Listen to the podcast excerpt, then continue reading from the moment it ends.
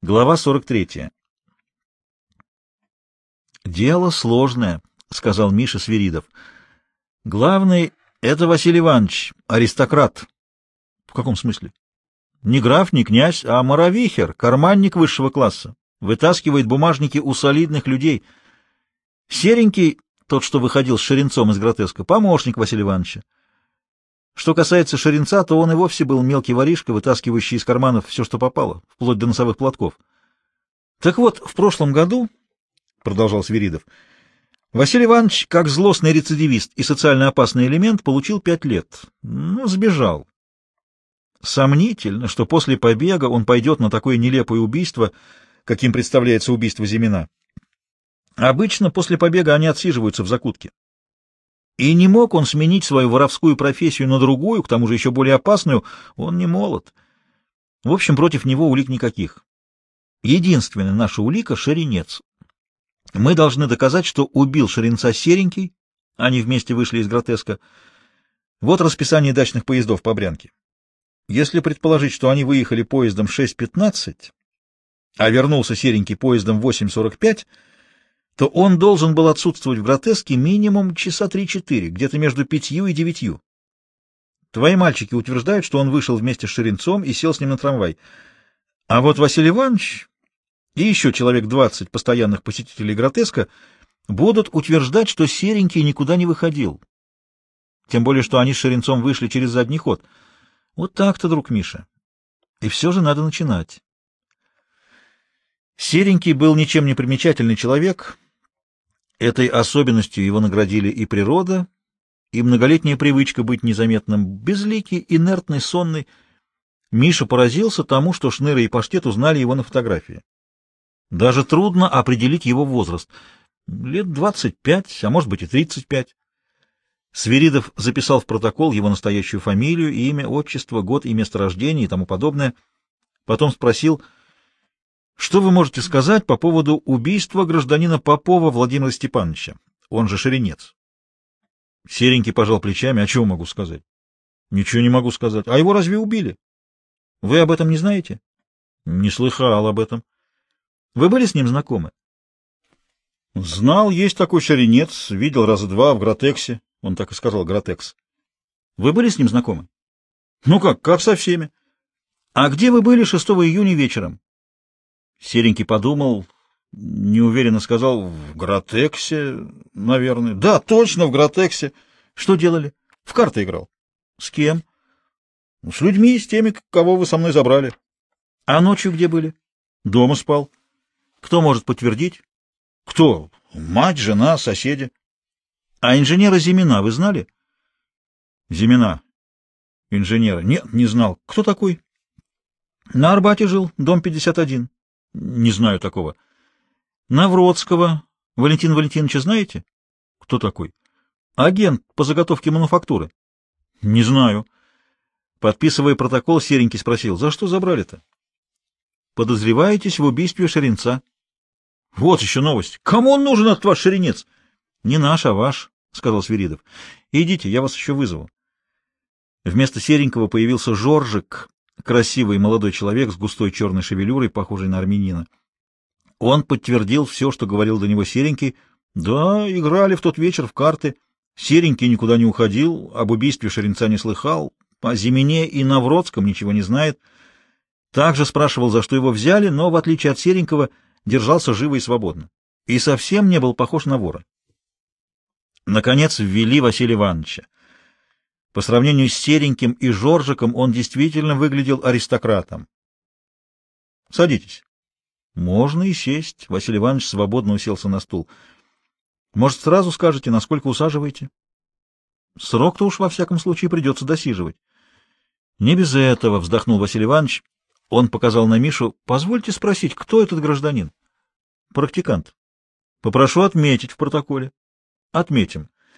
Серенький и Жоржик даже не обратили внимания на Мишу, а Василий Иванович потребовал отметить в протоколе. «Приступим к делу», — сказал Свиридов. «Речь идет о некоем Попове, он же Шеренец. Знали такого?» «Как же знаю, видел в гротеске». В отличие от Серенького, он правильно произносил название пивной. «Разговаривали с ним?» Был у меня как-то, напрашивался на работу. Только я ведь ничем теперь не занимаюсь, прошу учесть. После побега ничего за мной нет.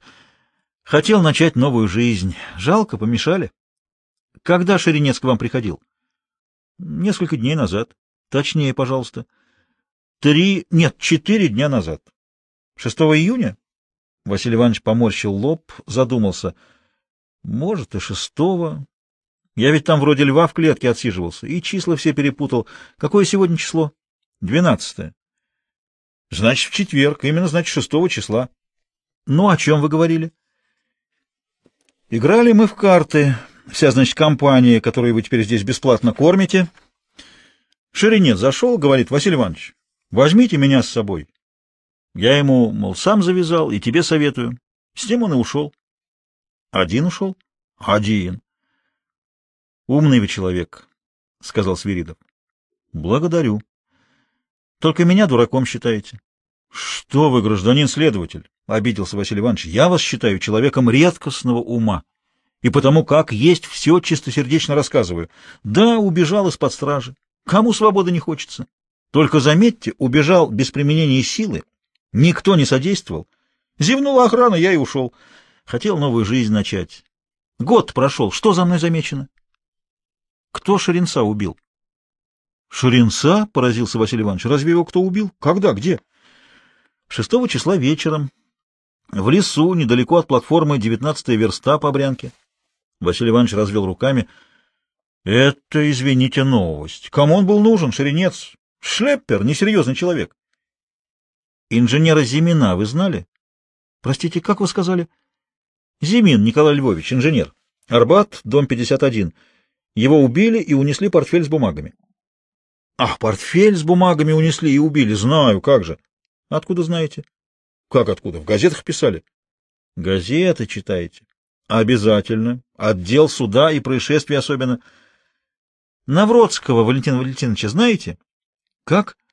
Навродский Валентин Валентинович. Нет, не знаю такого. Подумайте. Что-то не припомню, развел руками Василий Иванович. Ни одного номера не пропускаю. Известия, вечерняя Москва, а про такого не читал. Я спрашиваю, не знаете ли вы его лично?